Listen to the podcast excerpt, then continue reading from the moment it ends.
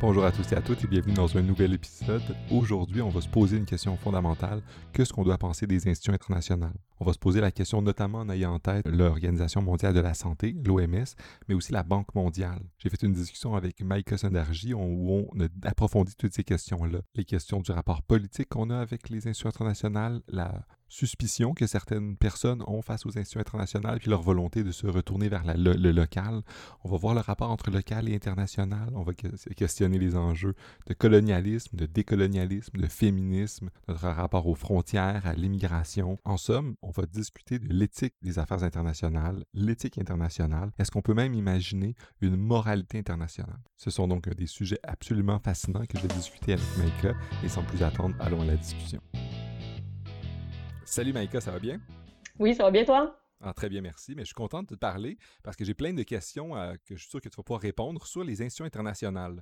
Ah, mais avant d'entrer dans le, cœur du sujet, sur les enjeux éthiques et politiques qui sont liés à ces enjeux internationaux-là, j'aimerais que tu te présentes un peu, tu nous dises un peu tes intérêts de recherche, qu'est-ce qui t'a amené à t'intéresser aux institutions internationales, puis euh, peut-être nous dire en plus d'où est-ce qu'on se connaît, puis ensuite on va aller directement dans le cœur des questions euh, ben, ça me fait plaisir. Euh, Maïka Sondarji, je m'intéresse beaucoup euh, au féminisme décolonial, à toutes les approches théoriques euh, liées au développement international, au multilatéralisme, à la Banque mondiale, l'ONU, donc tout ce qui est international, l'éthique de l'international aussi, la, la, moralité internationale.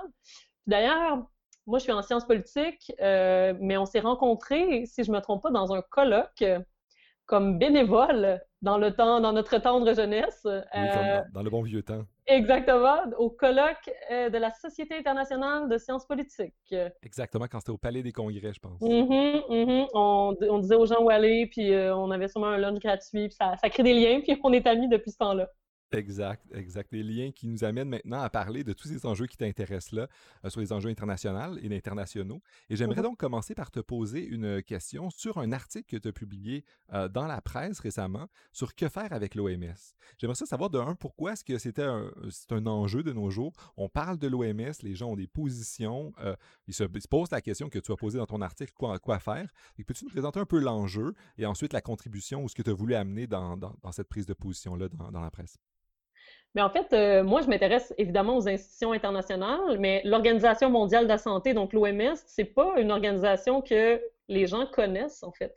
Je pense que 95% des Québécois Québécoises n'ont aucune idée de ce que ça fait ou de comment ça a été formé ou de qui est membre, tout ça.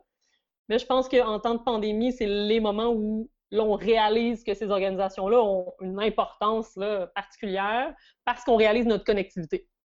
Donc, toutes sortes d'enjeux internationaux nous font réaliser qu'on est connecté, que ce soit la crise climatique ou euh, les, mouvements de réfugiés, les mouvements de migration, tout ça. Mais là, une pandémie, c'est comme le paroxysme de la connectivité. Puis l'OMS, dans le fond, à chaque fois qu'il y a une crise, on, la voit plus parce que là, ils doivent gérer le, partage des données scientifiques, euh, gérer ou, faire des suggestions, disons, euh, aux États membres sur comment gérer la pandémie.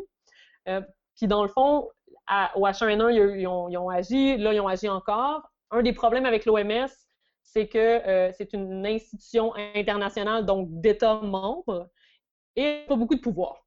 En fait, le, corps du financement, le financement euh, régulier, euh, c'est à peine l'équivalent d'un budget d'hôpital dans une grande ville. Donc, c'est minime pour une organisation internationale qui est censée s'occuper de la santé mondiale.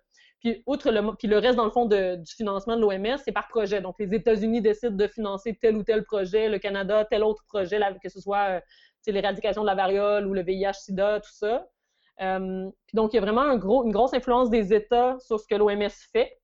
Puis aussi, l'OMS n'est pas du tout euh, flexible au sens où elle peut faire des recommandations, mais les États après en font ce qu'ils en veulent il y a une clause qui dit que les États peuvent décider de d'aller plus loin que ce que l'OMS suggère, mais ça, ça ouvre à, interprétation parce qu'ils euh, peuvent faire quoi que ce soit d'autre et dire euh, ça va plus loin ou c'est mieux que ce que l'OMS suggère. Donc, il y a beaucoup de critiques par rapport à ça. Puis moi, ça, ça m'affecte parce que effectivement, il y a des critiques à avoir.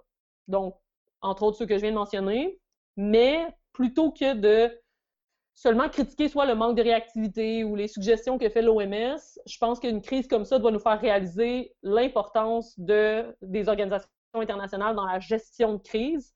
Euh, je pense que c'est pas seulement un problème avec l'organisation, c'est un problème des États membres qui ne veulent pas suivre les recommandations, surtout les États-Unis. Je pense qu'ils ont décidé que l'OMS était comme le porte-à-faux, c'était comme l'ennemi numéro un, alors que euh, contrairement à d'autres crises, il y a moins de critiques, je pense, à faire de comment l'OMS euh, a réagi en ce moment. Puis, je pense qu'il faut absolument écouter l'expertise des scientifiques au niveau international. Il faut partager plus, coordonner plus au niveau multilatéral, mais souvent tellement loin de nous que on, s'en inquiète peu ou on, rejette un peu ce niveau-là de l'international.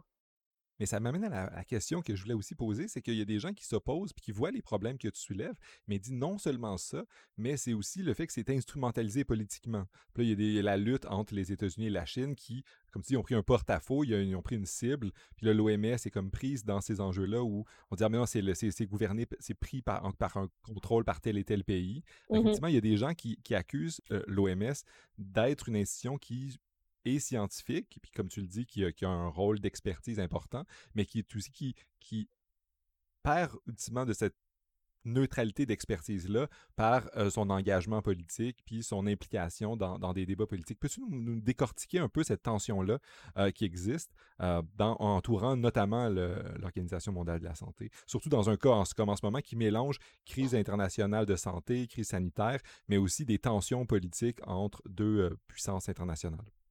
Là, on entre dans le débat chaud du, moment, euh, à savoir est-ce que l'OMS est dirigée par les États-Unis ou par la Chine. Puis là, bon, ça a commencé quand Donald Trump, le président américain, a décidé d'accuser la Chine, l'OMS d'être euh, de, se faire dicter ses actions par la Chine, bon, tout ça.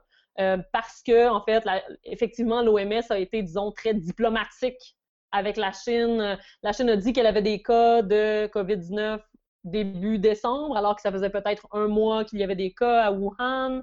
Euh, ensuite, mi-janvier, l'OMS a déclaré l'état d'urgence. Pas l'état d'urgence, mais en tout cas a dit qu'il y avait une crise sanitaire importante. Puis seulement un mois après, elle a eu accès à la Chine. Donc à la mi-février, elle a eu accès à aller à Wuhan. Donc là, Donald Trump n'a pas tout à fait tort de dire que l'OMS a dû faire des courbettes un peu devant la Chine parce que la Chine n'aurait jamais laissé l'OMS entrer euh, si les diplomates de l'OMS n'avaient pas fait ce travail-là de, de, diplomatique. Fait que ça, il y a une part de vérité. Puis aussi, bon, là, il y a toutes sortes de théories du complot sur d'où euh, le virus part, tout ça, puis ça, j'entrerai pas là-dedans pour pas leur donner trop de crédit. Donc, il y a différentes critiques par rapport à ça, mais en même temps, comme je vous expliquais, la structure du financement, oui, euh, l'influence des États est assez importante, mais l'OMS en soi ne peut pas être dirigée par un pays. Euh, à la limite, la, critique de l'inactivité ou de le manque de réactivité de l'OMS est plus logique parce que l'OMS n'a pas beaucoup de pouvoir, donc elle ne peut pas décider d'être, euh, de, suivre ce que dit la Chine. C'est vraiment une organisation scientifique qui fait des recommandations, mais évidemment, ils ont été gentils, disons, avec la Chine parce qu'ils voulaient avoir accès pas seulement physiquement à Wuhan, mais aussi aux données que les scientifiques chinois avaient récoltées, tout ça. Donc, il y a tout ce débat-là, mais ça, c'est le débat éternel dans les organisations internationales. Puis je pense qu'il y a une part de vérité, mais il y a aussi, bon, on va un peu plus loin. On a souvent, attribue beaucoup d'intentionnalité ou de malévolence aux différentes organisations. Oui, les États ont beaucoup de, pouvoir sur les organisations internationales, mais euh, je pense que les États-Unis ont aussi euh, décidé qu'il y avait un ennemi, puis que c'était l'OMS, puis euh, je pense pour détourner la faute sur leur mauvaise gestion de la crise. Fait je pense qu'il y a beaucoup de ça aussi. Effectivement, ça peut être mobilisé de plein de manières. je vais profiter de ton dernier commentaire pour faire un pas de recul pour nous amener sur les institutions internationales en général. Tu dis d'un côté, mais c'est que l'OMS n'est pas la seule institution internationale à être suspectée souvent genre d'une grosse conspiration de gens dans des salles avec où il fait noir, puis il y a beaucoup de fumée, puis qui font comme moi. Ah, ah, ah, on va essayer de dominer. Euh, la, banque, mondiale aussi est une institution qu'on imagine souvent avoir des plans euh, machiavéliques euh, pour contrôler je ne sais quoi. J'aimerais ça que tu nous expliques un peu ultimement de quelle manière est-ce qu'on doit comprendre aussi la résistance qui apparaît de nos jours en disant, puis on doit s'éloigner de l'OMS, mais, mais de, de l'international en général, on doit être plus autonome. Il y a tout un, pan de la population qui disent, mais en fait, la crise témoigne du fait qu'on doit, on est trop dépendants les uns avec les autres, puis on doit, on doit l'être moins. Pour ça, se mmh recentrer vers nous-mêmes. Puis ça implique, euh, peut-être malheureusement, de laisser de côté euh, des institutions internationales, la collaboration internationale pour se centrer sur nous, euh, pour être plus autonome, autosuffisant, etc. parce qu'ultimement, euh, les institutions, internationales nous enlèveraient une part de souveraineté ou euh, ce genre d'enjeu-là. Ultimement, ma, question euh, est, dans ce, domaine-là, savoir qu'est-ce qu'on doit penser des institutions internationales puis de leur rôle. Est-ce que c'est une source, une source de positivité, d'éléments positifs, puis qu'en fait, on, ferait erreur de se centrer sur nous, ou en fait, même s'ils font du bien, ils ont beaucoup de problèmes. Ils ont été porteurs. Certains l'accusaient d'être porteurs d'une idéologie néolibérale. Euh, qu'est-ce, que tu penses de tous ces enjeux-là? C'est beaucoup de, beaucoup de, contenu, mais euh, c'est évidemment les questions qui me, qui me torturent depuis des années. j'avais un livre d'ailleurs qui était censé sortir pendant la pandémie, mais qui là a été reporté en septembre euh, à Éco-Société, donc qui, qui parle d'un internationalisme radical. Le livre va s'appeler Perdre le Sud décoloniser la solidarité internationale. Puis ce que tu dis, c'est vraiment important, c'est le point de départ de mon livre. C'est-à-dire, euh, il y a un, pas un déclin, mais disons un essoufflement des positions anti-mondialisation à gauche. Euh, parce que, bon, depuis le, déclin de l'altermondialisme, on, on, a tendance à penser que le national, c'est le, milieu de, militantisme, disons, la communauté politique la plus importante.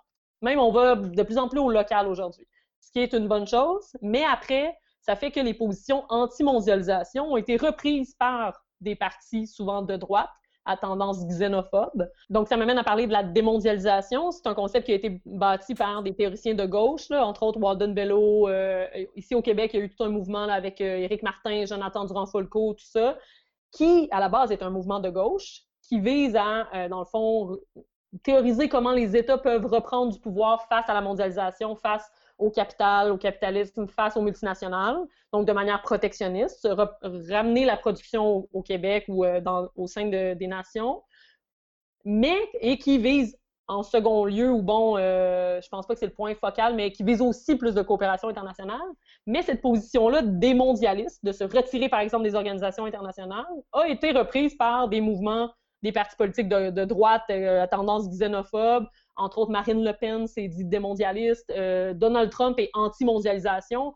Mais tout ça, comme tu le disais, c'est des positions qui sont contre l'international, mais pour pouvoir faire plus de profit, par exemple, au niveau national. C'est vraiment un repli sur soi de protection de ses citoyennes, ses citoyens.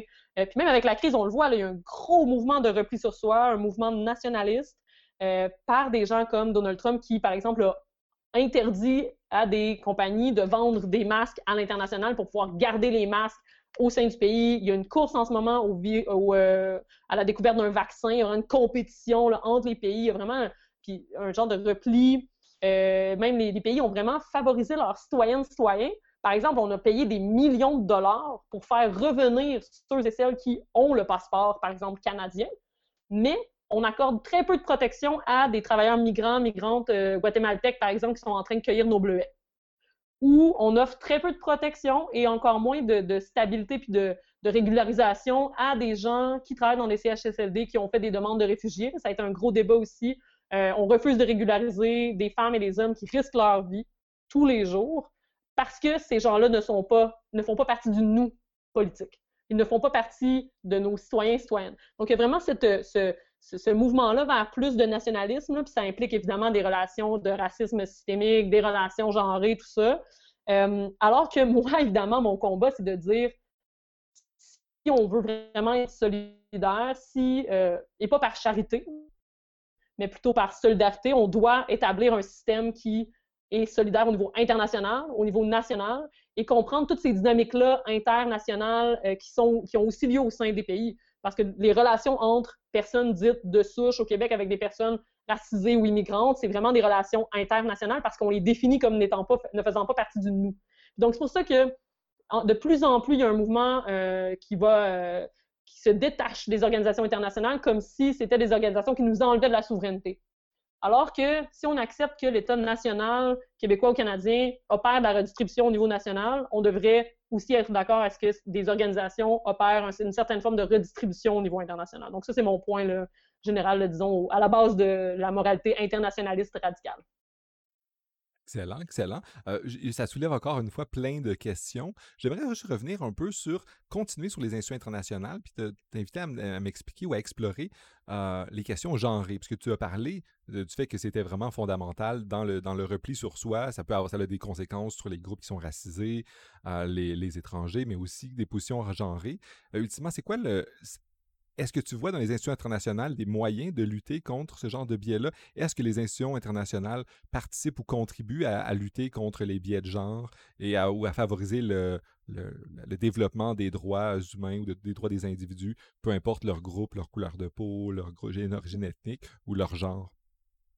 Ben, effectivement, les institutions internationales, mais les gouvernements aussi, les mouvements sociaux, les compagnies, tout ça participent à soutenir ce que j'appelle l'ordre mondial institutionnalisé. Donc, euh, Nancy Fraser parlait du capitalisme comme un ordre social institutionnalisé. Donc, moi, j'ajoute à ça la dimension nord-sud. Donc, cet ordre-là, multilatéral, euh, qui, est soutenu par des normes, des institutions, tout ça, encourage une exploitation, une oppression, une dépossession des populations du Sud en général. Et là, j'inclus les populations autochtones, bien sûr. Et il y a des dynamiques genrées, comme je dis. Donc, par exemple, il y a ce que j'appelle l'internationalisation du travail reproductif.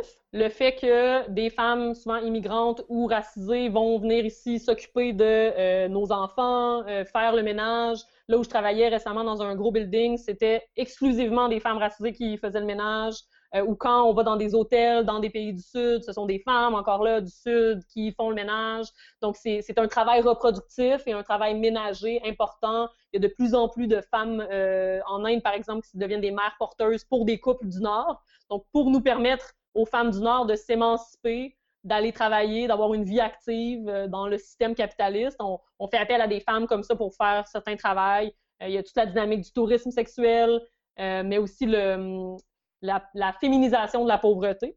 Donc, le fait que les multinationales vont, quand c'est des multinationales plus manufacturières ou qui produisent des, biens à faible valeur ajoutée, comme des, vêtements ou tout ça, euh, c'est principalement des femmes qui vont travailler dans ces industries-là, dans les zones franches, dans euh, les, les, zones où le, pour l'exportation, les salaires sont extrêmement bas. dans les entreprises les moins bien payées, où les travailleurs travailleurs sont les moins bien payés, c'est majoritairement des femmes. Donc, toutes ces dimensions genrées-là, qui, bon, moi, je trouve que les institutions internationales ou les ONG, tout ça, ne, s'occupent pas assez de ces dimensions systémiques. On va travailler beaucoup sur l'autonomisation des femmes, l'empowerment des femmes, ou, tu sais, euh, la Fondation Gates là, va donner des poulets à des femmes euh, en Afrique subsaharienne pour les émanciper. Mais on oublie que les, euh, le patriarcat et les dynamiques sexistes sont internationales. Il y a des dynamiques systémiques et ça, c'est dur de s'y attaquer parce qu'il faut vraiment, c'est un changement matériel. Il faut changer, ces, empêcher ces dynamiques-là d'exploitation. Mais il faut aussi changer notre mentalité, nos normes par rapport à ça, parce qu'on accepte ça.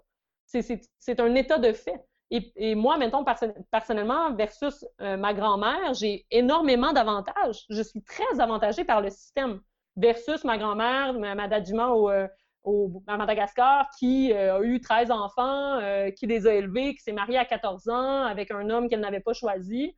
Euh, elle a fait un travail reproductif incroyable pour le Canada parce que la plupart de ses enfants sont venus au Canada après. Donc, ses enfants, mon père, ses frères, sa sœur, participent au développement du Canada, mais pas de Madagascar. Donc, il y a ces dynamiques-là aussi. Cette femme-là, ma grand-mère, a, fait un travail incroyable pour le PIB du Canada, dans le fond. Puis moi, en comparaison, j'ai absolument pas euh, ces problèmes-là. Là. Donc euh, voilà, donc il y a plusieurs dynamiques genrées. J'en parle beaucoup dans mon livre parce que je pense qu'il est extrêmement important de développer une, mentalité féministe décoloniale. Euh, donc c'est un peu mon cheval de bataille d'essayer de, comprendre ces dynamiques au niveau matériel, l'oppression, l'exploitation économique, matérielle, mais aussi toutes les relations de racisme systémique, euh, les dimensions liées au patriarcat, donc d'essayer de décoloniser nos pensées par rapport à ça. C'est excellent. J'aimerais ça continuer, qu'on explore encore la question de la décolonisation. Tu parles toujours, tu parles beaucoup des rapports nord-sud, puis par le sud, te connaissant, je sais que tu t'entends le sud géopolitique et non le sud seulement géographique. Mais ultimement, de quelle manière est-ce qu'on peut lier ces enjeux-là qui sont pro-internationalisation euh, face aux enjeux de décolonisation? Parce que certaines personnes pourraient argumenter, en fait, que pour décoloniser, il faut se retirer totalement euh, des pays qui étaient dans les anciennes colonies pour défaire les, euh, notre rapport néocolonial, qu'on pourrait dire, en disant, mais non, ce qu'il faut, c'est un repli sur soi, ou du moins un repli de, de, de ces dynamiques-là, de tous les, les les résidus du colonialisme que, les, États euh, occidentaux ont encore dans les pays du Sud géopolitique. donc, peux-tu nous expliquer un peu de quelle manière est-ce que ces deux choses-là s'articulent? Parce que je vois une, tension entre le fait d'accepter la décolonisation, mais d'être aussi pour les institutions internationales qui ont parfois contribué à, maintenir ou du moins à ralentir le processus de décolonisation. C'est une excellente question, puis tu, euh, touches à beaucoup de points très importants. Euh, déjà, il faut faire une distinction entre la colonisation et la colonialité. Donc, la colonisation, c'est un, une époque historique qui perdure à ce jour. C'est quand un pays va entrer dans un autre pays pour euh, s'approprier le pouvoir économique ou politique. Et il y a des relations de colonisation encore aujourd'hui, où des pays vont arriver, par exemple, les États-Unis en Irak, on pourrait parler de colonisation, tout ça. Mais la colonialité, c'est beaucoup plus pervasif. C'est comment, euh, dans nos discours, dans notre subjectivité, on, déconsidère certaines personnes. Euh, et ça, c'est Kijano qui en a parlé. Il y a beaucoup d'auteurs qui en ont parlé, euh, Oyeronke, toutes sortes d'auteurs plus du Sud, qui disent comment ces relations d'oppression-là sont pas juste matérielles. On peut pas juste dire à des pays européens de se retirer et là, soudainement, tout va bien parce que, entre autres, cette oppression-là est, plus pervasive que euh, seulement matérielle, mais aussi parce que dans le monde dans lequel on vit, euh, le, pouvoir, c'est pas juste d'être dans un pays avec des colons puis de diriger des institutions politiques. Il y a toutes sortes de relations d'inégalité, de marginalisation, d'exploitation qui sont euh, réalisées, comme tu disais, par les organisations internationales, mais aussi dans les relations bilatérales. Le fait qu'on a exploité, par exemple, des pays ouest-africains depuis la colonisation, c'est pas en se retirant que, en fait, c'est pas la seule solution. Si on faisait ça, il faudrait quand même euh, établir des relations multilatérales pour empêcher que des compagnies ou que des gouvernements exploitent économiquement ces pays-là. Donc, qu'on le veuille ou qu'on le veuille pas, les relations bilatérales entre deux pays ou multilatérales entre plusieurs pays ou plusieurs entités sont là pour rester. Et je pense qu'il euh, y a lieu de décoloniser notre esprit. Il faut arrêter de penser euh, euh, à ces pays, à ces populations comme étant euh, inférieures, comme étant euh, même comme étant non actives ou qui manquent d'agentivité. Souvent, on, a l'impression que ces gens-là soit sont, sont lâches, on, on, souvent on penser aux pays, par exemple, d'Amérique centrale en, pensant à des travailleurs qui font rien la journée, qui veulent juste vivre sur un chèque ou, de, en tout cas, toutes ces dynamiques-là, il faut déconstruire ça parce que c'est ridicule. Euh, d'ailleurs, une anecdote par rapport à la crise, souvent j'entends, puis je lis des articles sur comment on a peur que le virus arrive en Afrique subsaharienne, euh, ça va être terrible, ils pourront pas gérer. Finalement, on réalise que les pays euh, d'Afrique subsaharienne, beaucoup de ces pays-là gèrent beaucoup mieux la crise que nous, que ce soit par la crise en fait sanitaire, là, vont gérer mieux parce qu'ils ont l'expertise de gérer des épidémies et parce que leur population est plus jeune, donc ça, c'est décoloniser comment on attribue souvent, en tout cas, la modernité aux pays du Nord et le sous-développement aux pays du Sud. Mais, ceci dit, ça euh, n'empêche pas qu'on a besoin de, de, redistribuer la richesse, puis d'établir des relations solidaires, ceci, mais de manière non coloniale, de manière décoloniale.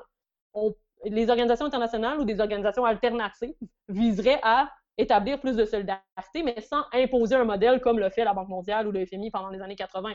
Donc, il y a vraiment, c'est une ligne, une, difficile ligne à, marcher parce que à droite et à gauche, beaucoup de gens disent qu'on devrait se retirer complètement.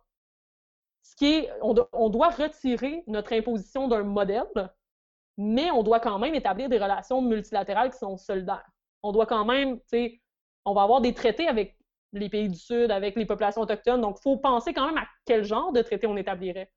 Parce que, en tout cas, il y a toutes sortes de dynamiques qui font qu'aujourd'hui, on ne peut pas seulement dire Ah, on, se retire et on devient euh, indépendant ou autarcique euh, de manière nationale. Ce n'est seulement pas possible. Donc, comment penser les organisations décoloniales? C'est ça le, combat principal. Excellent. J'aimerais juste continuer encore à te poser la question. La Banque mondiale, là-dedans, tu l'as dit que dans les années 80, elle avait une position très paternaliste, puis euh, elle continuait à participer à un discours colonial, comme tu nous disais.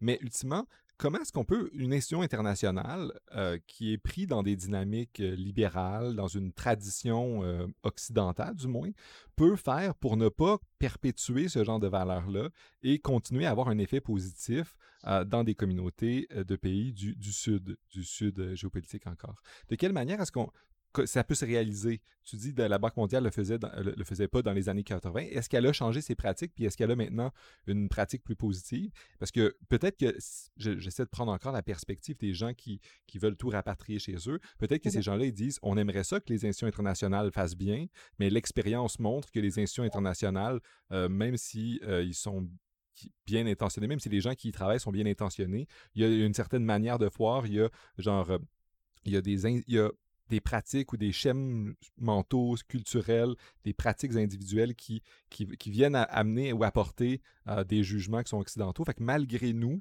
malgré le fait qu'il y a plein de gens de, de, bonne volonté qui sont mobilisés et qui se mobilisent pour ça, euh, on n'arrive pas à le faire. Est-ce qu'il est possible d'avoir une politique, notamment euh, pour le droit des femmes ou pour le développement économique, par une institution comme la Banque mondiale qui, moi, quand j'entends Banque mondiale, j'ai encore une image un peu euh, conspiration, hein, où, je la vois comme il y a la Banque mondiale. Puis là, en tant que personne euh, dans mon pays, j'ai peu d'images de ça à quoi pourrait ressembler leur action. peux-tu nous dire un petit peu, un petit peu plus sur, sur le genre d'action qui, qui contribuerait à, s'éloigner d'une approche coloniale, donc d'être idée coloniale, euh, mmh par une institution internationale de tradition, avec une histoire comme la Banque mondiale, très occidentalo-centrée, si je peux me permettre?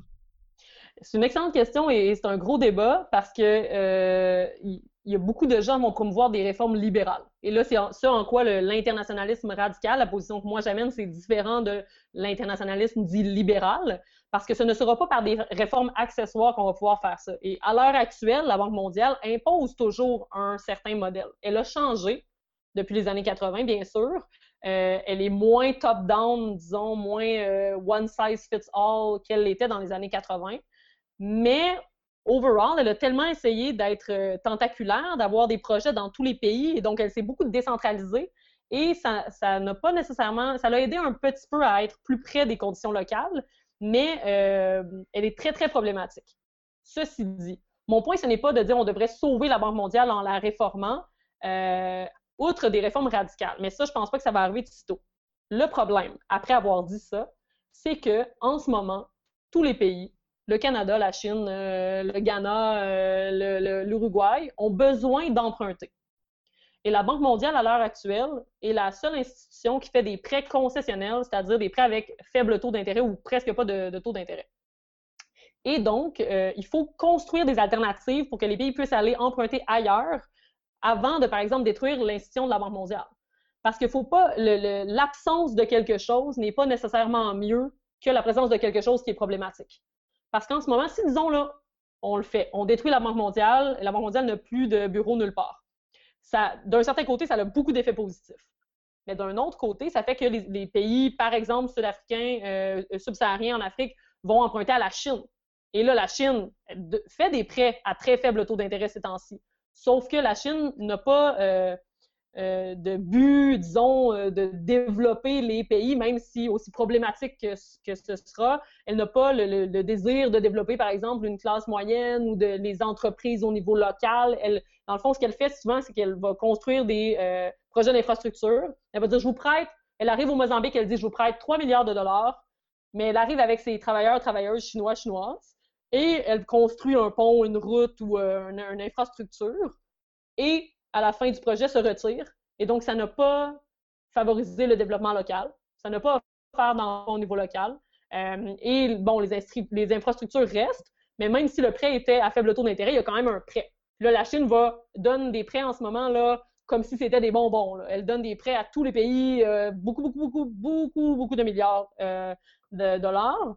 Et ce qu'on voit, par exemple, au Sri Lanka, c'est que là, le Sri Lanka est en train, est, devenu extrêmement dépendant de la Chine parce que la Chine a investi beaucoup ou a fait beaucoup de prêts au Sri Lanka.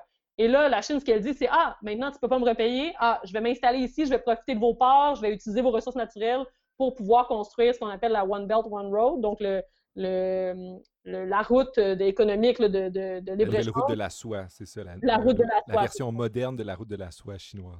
Exactement. Donc là, ce que fait la Chine, c'est ça, c'est qu'elle va avoir moins d'impérialisme politique comme le faisaient les, États-Unis. Elle va pas nécessairement vouloir imposer un système, euh, disons, économique, moral ou autre, mais elle va s'approprier les ressources naturelles et le pouvoir économique par ces prêts-là. Donc, ou sinon, les pays, si on, élimine la Banque mondiale, vont pouvoir aller euh, emprunter à des banques privées, mais qui, encore là, sont, bien pires que des prêts étatiques ou multilatéraux parce qu'il n'y a pas de processus de euh, accountability ou de, réflexion sur le bien commun. Fait en tout cas, il y, a, il y, a, beaucoup de critiques à avoir, mais il faut penser à des alternatives et c'est ça que j'essaie de faire là, dans, dans, ma pratique au jour le jour parce que la plupart des gens, euh, justement, n'ont pas d'idée de, ce serait quoi des alternatives euh, solidaires. Voilà, ça distingue l'approche critique qui, qui voit les problèmes à une approche qui dit mais on voit des problèmes, mais est-ce que la solution qu'on pourrait amener ne causerait pas plus de problèmes? Quelles sont les options qui, dans un contexte réel? Parce que ça m'amène à ma prochaine question. Euh, au tout début, quand tu t'es présenté, tu t'es dit que tu t'es intéressé à la moralité internationale, aux enjeux de morale, puis c'est de d'amener les enjeux de justice de genre, euh, de, décolonialisme dans le monde, mais ça, ça doit se penser aussi, comme tu le fais bien dans, ta dernière intervention, dans un contexte où il y a des États qui veulent gagner du pouvoir, des jeux de pouvoir politique.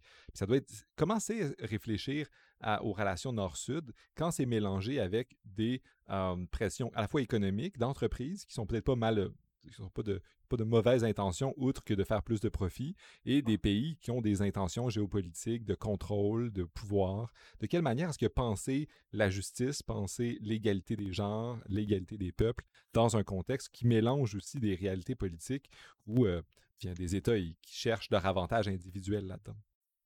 Mais c'est un gros débat parce que justement, euh, si c'est difficile au niveau national ou même local d'opérer une transition, que ce soit politique, économique, environnementale, au niveau multilatéral, ça devient euh, presque infaisable au sens où il y a tellement de niveaux d'acteurs politiques, tellement de complexité, que c'est impossible de dire, de penser seulement à la révolution.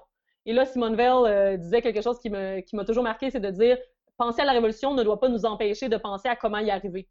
Au sens où ça ne se fera pas du jour au lendemain, puis euh, il y a euh, un autre philosophe que j'aime bien qui s'appelle Eric Olin Wright qui parle de la transition de la révolution comme devant être euh, désirable. Donc on doit penser à un modèle qui est utopique qui va dans une direction, une direction désirable. Ça doit être viable comme modèle et ça doit être faisable. Et c'est ça, je trouve, qui, au niveau international, souvent est mis de côté, c'est de dire, OK, comment est-ce qu'on y arrive? Comment est-ce qu'on passe du point A un ordre mondial institutionnalisé qui promouvoit l'exploitation, l'oppression, la dépossession, au, plan, au, point B, qui est un modèle multilatéral, féministe, décolonial, intersectionnel. Donc, c'est vraiment essayer de voir par quel type de politique on va y arriver petit à petit. Et là, je ne parle pas de réforme, mais plutôt de réforme radicale. Donc, mais pour qu'une réforme radicale soit intégrée et adoptée, il faut qu'elle soit euh, faisable politiquement, voir un peu les, c'est quoi les relations de pouvoir en ce moment, c'est quoi le, les, tenants et aboutissants, les adjuvants, tout ça. Donc, comment est-ce qu'on peut y arriver? Euh, que ce soit un exemple, ce serait des, politiques solidaires sur la migration. Donc, beaucoup de personnes à gauche vont dire, euh, vont promouvoir la position no borders, donc pas de frontières, la position sans frontières. Le problème avec ça, c'est que du jour au lendemain, ça n'arrivera pas. Donc, comment est-ce qu'on passe d'un modèle en ce moment qui a euh, des frontières violentes pour certaines personnes, mais presque inexistantes pour d'autres, euh, versus un modèle qui permet une fluidité dans les frontières, qui est plus solidaire, qui est plus humain. Donc, euh, donc moi, je suis plutôt de la position open borders, donc frontières ouvertes versus pas de frontières. Donc, comment est-ce qu'on convainc les gens que si on ouvrait davantage nos frontières, ça ferait pas qu'on aurait des milliards de personnes qui arriveraient du jour au lendemain, mais plutôt une genre de migration rotative, comme ça a été le cas quand l'Union européenne a intégré des pays d'Europe de l'Est. Euh, donc, comment est-ce qu'on change les mentalités vers cette direction-là euh, où on veut arriver? Parce qu'un modèle post-capitaliste au niveau national, ça va prendre du temps, du travail, euh, du travail de militantisme, d'activisme, mais au niveau international, ça va être encore plus difficile. Puis ne suffit pas, et ça c'est vraiment le, point que je souhaite, euh, le, clou que je souhaite taper, il ne suffit pas qu'on adopte un modèle solidaire au niveau national pour qu'il y ait plus de solidarité au niveau international. Donc il ne faut pas y penser en second lieu, parce que l'exploitation des populations du Sud et des populations autochtones euh, n'est pas seulement euh, accessoire au capitalisme. Cette exploitation, cette oppression, le racisme systémique international, tout ça, c'est à la base du capitalisme. Ça permet l'accumulation de profit, de capital dans les mains de compagnies. donc, il faut s'y attaquer si on veut penser le monde d'après. faut pas juste se dire, ah oui, on va être protectionniste, puis après ça, on va aider les populations du Sud. Puis il y a des problématiques en ce moment qui se passent. Il faut vraiment penser activement à comment on va les régler ce que tu dis est vraiment intéressant parce que, ultimement, euh, au tout début de ton intervention, tu, me disais que le, défi était de taille quand même de penser euh, la justice à l'international. c'est souvent peut-être ce qui pourrait qui décourage des militants en disant bon mais l'international c'est trop compliqué, on va faire quelque chose de plus réalisable, c'est-à-dire localement. Mais là tu dis en fait on peut pas, on peut juste pas y penser seulement localement parce que même si ça peut paraître plus facile, un c'est super difficile quand même, mmh puis deux bien ça va peut-être même encourager euh, des rapports de domination internationaux. Fait qu'il il y a un immense problème là. Mais j'aimerais qu'on revienne aussi à, l'autre intervention sur le open border. L'open mmh border est un autre exemple de, de, de, politique qui euh, pourrait favoriser la justice internationale. et moi, je dois dire, si j'ai à me, parler. Moi, je suis assez sensible à ça. Mais une chose, une, chose que je trouve fascinante dans euh, ce projet-là, c'est que c'est aussi un, projet qui est favorisé par euh, des gens qui sont à l'extrême autre du spectre. Tu as, des auteurs comme euh, l'économiste très libertarien Brian Kaplan qui a écrit une bande dessinée il n'y a pas très longtemps sur le Open Border où il défend en fait que euh, le open border a des avantages. Si on laisse tout le monde venir, ça va nous enrichir. Un argument du type, ça va créer plus d'argent parce que, ultimement, les gens vont quitter des endroits où ils sont moins productifs. Et je prends des guillemets, évidemment, vous les voyez pas, qui sont moins productifs. Et là, ils vont arriver dans des pays du Nord où on est plus productif. Puis de cette manière-là, ils vont générer plus de richesses qu'ils vont pouvoir euh, renvoyer dans leur ancien pays ou euh, qui vont pouvoir juste profiter aux, gens autour d'eux. Ultimement, il y, a, ce genre de discours-là aussi qui, est lié au open border, mais j'ai l'impression que ça pourrait aussi brouiller les cartes dans le militantisme ou dans des positions des gens qui disent de gauche en disant nous, on veut ouvrir les frontières, mais là, ils se retrouvent dans, le, un même groupe où avec eux, tu as des gens qui sont traditionnellement, des gens qui s'opposent à eux, des gens qui disent en fait, il faut l'open border, mais parce qu'on va être super riche, puis ça va être super bien. Puis ces, ces économistes-là, ils prennent souvent l'image des États-Unis à la fondation ou euh, pendant leur euh, âge de grand développement en disant on avait vraiment un État qui demandait moins de nationalité, qui avait des frontières vraiment plus poreuses en disant tout le monde venait chez nous, là, on fait la statue de la liberté, puis là on s'étend dans l'Ouest, puis là on veut n'importe on, veut n'importe qui, puis tout le monde c'est l'image de, l'Amérique comme Frontier Town où les gens viennent s'installer puis de leurs mains créent leur richesse. Puis ce genre d'économiste-là, il dit mais c'est ça qu'on doit vouloir. On veut pas un État qui sélectionne qui vient ou qui, ne vient pas, puis qui surtout qui est très violente à la frontière, comme, comme tu l'as bien dit. Donc, c'est vraiment une dichotomie très importante et dans plusieurs domaines. On parle de, la migration, mais on pourrait parler aussi de, du euh, salaire minimum garanti, par exemple, ou de, l'ouverture, justement, la, position contre l'aide internationale, qui peut être autant de l'extrême gauche que de l'extrême droite. Et euh, effectivement, il y a plein de gens qui pensent que ça va nous enrichir et c'est pour ça qu'il faut, à mon avis, bâtir une moralité, une éthique internationale, non, et pas seulement promouvoir certaines politiques à la pièce. Donc, il faut vraiment penser la transition de manière globale parce que sinon, effectivement, ça peut avoir cet effet-là. Comme on parlait tout à l'heure d'une position décoloniale qui serait de dire, euh, qui, est, qui, est, très, très répandue chez les féministes décoloniales, de dire on doit arrêter tout flot d'aide internationale. Mais le problème, c'est que des autrices ou des économistes comme Dambisa Moyo, qui est une Zambienne extrêmement néolibérale, elle aussi promouvoit ça. Elle a un plan en cinq ans de retrait de, des organisations internationales et de, euh, d'ouverture des frontières parce que pour elle, dans le fond, on doit arrêter d'opérer des, transferts d'aide internationale ou des prêts internationaux, mais on doit laisser le marché, libre cours au marché pour que celui-ci euh, promouvoie le développement, bon, tout ça. Mais alors que ça peut être une position de gauche. Donc, c'est pour ça que je pense que, surtout lié à la migration, effectivement, il faut mieux intégrer l'autre, il faut le faire par solidarité et non par charité et non par intérêt euh, personnel, parce que comme tu dis, tous ces arguments-là existent, mais il ne faut pas le faire pour ces raisons-là, mais plutôt par euh, solidarité. Donc, c'est une question de bien commun plutôt qu'une question d'intérêt euh, rationnel. Excellent. Tu as parlé donc maintenant du fait qu'il serait nécessaire de développer une éthique internationale. Puis c'est un peu le projet que l'Organisation des Nations Unies a, c'est-à-dire on a, ils ont des principes, ils ont des déclarations, ils disent, mais nous en fait on, promeut un ensemble de valeurs particulières. Mais une des difficultés euh, de ce genre de projet euh, universaliste-là de l'éthique, euh, puis je mets mon chapeau de philosophe, bien c'est difficile face à des positions qui sont des relativisme moral. Il dit en fait, euh, l'Organisation des Nations Unies, un des problèmes, c'est que même s'il a promu certaines valeurs, il y a plein de pays qui à même cet organisme international-là, partage des valeurs vraiment différentes.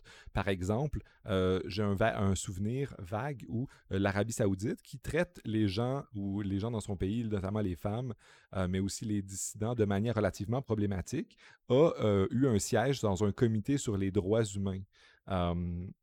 Si ma mémoire est bonne. Mais là, ultimement, c'est de dire, bon, ben, comment est-ce qu'on fait pour promouvoir ou même développer une, conception, une, une, éthique internationale dans un contexte où tu as plein de, systèmes de valeurs qui sont en conflit et qui sont parfois opposés, notamment si on revient à la question du droit des femmes, bien, il y a plein de pays qui ont des politiques où le, où le droit des, des, homosexuels ou euh, de la, de, la, diversité sexuelle en général. Euh, tu as plein de pays qui ont des positions, disons, très différentes avec, à notre société libérale tolérante, tolérante avec des guillemets malheureusement, mmh mais qui, qui, qui, est fermée à ça. Puis là, qui sommes-nous pour aller leur dire, en fait, vous, vous n'avez pas les bonnes valeurs. Nous, on a, on a on a accès aux vraies bonnes valeurs qui sont respecter les droits humains, machin. Puis qu'on peut partager sans doute moi et toi un ensemble de valeurs, mais qui sommes-nous pour aller dire à ces pays-là, vous n'avez pas le bon schéma de valeurs, puis nous, on va interagir en vous amenant dans une autre direction. Comment est-ce qu'on on, évite ce paternalisme moral-là euh, tout en euh, voulant faire euh, le bien, puis en, cherchant à avoir cette, uniformisation-là d'une éthique internationale? Exactement. Comment avoir une moralité internationale décoloniale? C'est vraiment difficile. Comment prendre en considération les, jeux de pouvoir et les, différences dans une communauté politique? C'est le débat euh, un débat de, très ancien, au sens où même au sein d'un État, comment est-ce que ça se fait qu'on arrive à établir des institutions, un système de redistribution et de se concevoir comme une communauté politique alors que nous sommes très différents? Mon frère est banquier, euh, je suis une socialiste euh, impliquée, féministe décoloniale. On est quand même, on fait partie de la même communauté politique.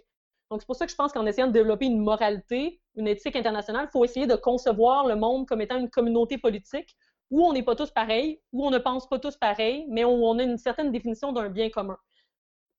C'est vraiment intéressant parce que ce que tu me dis, c'est la première étape pour constituer cette moralité internationale-là, c'est de se voir comme un groupe et non comme un ensemble euh, d'atomes qui essayons de, nous favoriser nos intérêts, puis euh, il y a des individus là-dedans qui se promènent, mais en fait de dire, en fait, on est tous membres d'une même communauté internationale, puis on doit apprendre à vivre ensemble, puis d'accepter cette diversité-là de la même manière qu'on le fait dans les États et dans les villes et à tous les degrés de communauté. Exactement, c'est la différence entre l'état de nature chez Hobbes, l'état de nature chez Locke, l'état de nature chez Rousseau. Il y, a, y a toutes sortes. nous sommes des individus, mais nous faisons partie d'une collectivité. Puis comment est-ce qu'on fait pour euh, définir un certain bien commun? Puis dans mon livre, je parle de l'universalisme politique, c'est-à-dire de se voir comme faisant partie d'une communauté politique. Puis comment est-ce qu'on attribue les mêmes droits et responsabilités à tout un chacun? Euh, puis pour venir à ce que tu disais tout à l'heure sur l'Organisation des Nations Unies, c'est très intéressant parce que la Société des Nations, qui a été fondée en 1919, euh, qui est dans le fond l'ancêtre des Nations Unies, n'a euh, pas duré très longtemps parce qu'elle avait un idéal cosmopolite. Elle avait un idéal de cette société qui était quelque chose qui n'existait pas en fait. C'était vraiment plus un, idéal moral de comment on doit tous faire partie d'une même société. puis finalement, ça, a échoué très rapidement, alors que l'ONU était déjà un peu plus essayer déjà plus de prendre en compte le monde comme il est, puis essayer de créer un, genre de, compromis, puis de là, le Conseil de sécurité, par exemple, qui aujourd'hui a l'air d'une aberration, mais qui, s'il n'avait pas existé à la fondation des Nations Unies en 1945, aurait, l'ONU aurait jamais été fondée. Donc, comme je disais tout à l'heure, il faut vraiment prendre en compte les, considérations politiques pour avoir des institutions qui fonctionnent, mais quand même travailler vraiment fort à redéfinir une certaine moralité, puis euh, voilà. Je pense que ça fait le tour un peu. On a passé du, local, de la crise à, l'Organisation des Nations Unies et à un mélange d'idéalisme sur le genre de réformes qu'on doit faire et de réalisme dans euh, les étapes qui doivent nous mener à là. Euh, ben, ça m'a fait vraiment plaisir. Je pense qu'on a fait le tour des, de, plein d'enjeux. En fait, on a, fait, on a débordé le cadre euh, de ton article sur l'OMS, puis on a fait le tour de parler des, organisations internationales, de moralité, des, des, des, rapports coloniaux et du décolonialisme, de l'intersectionnalité et des enjeux de genre. Ça a été très riche. je te remercie beaucoup.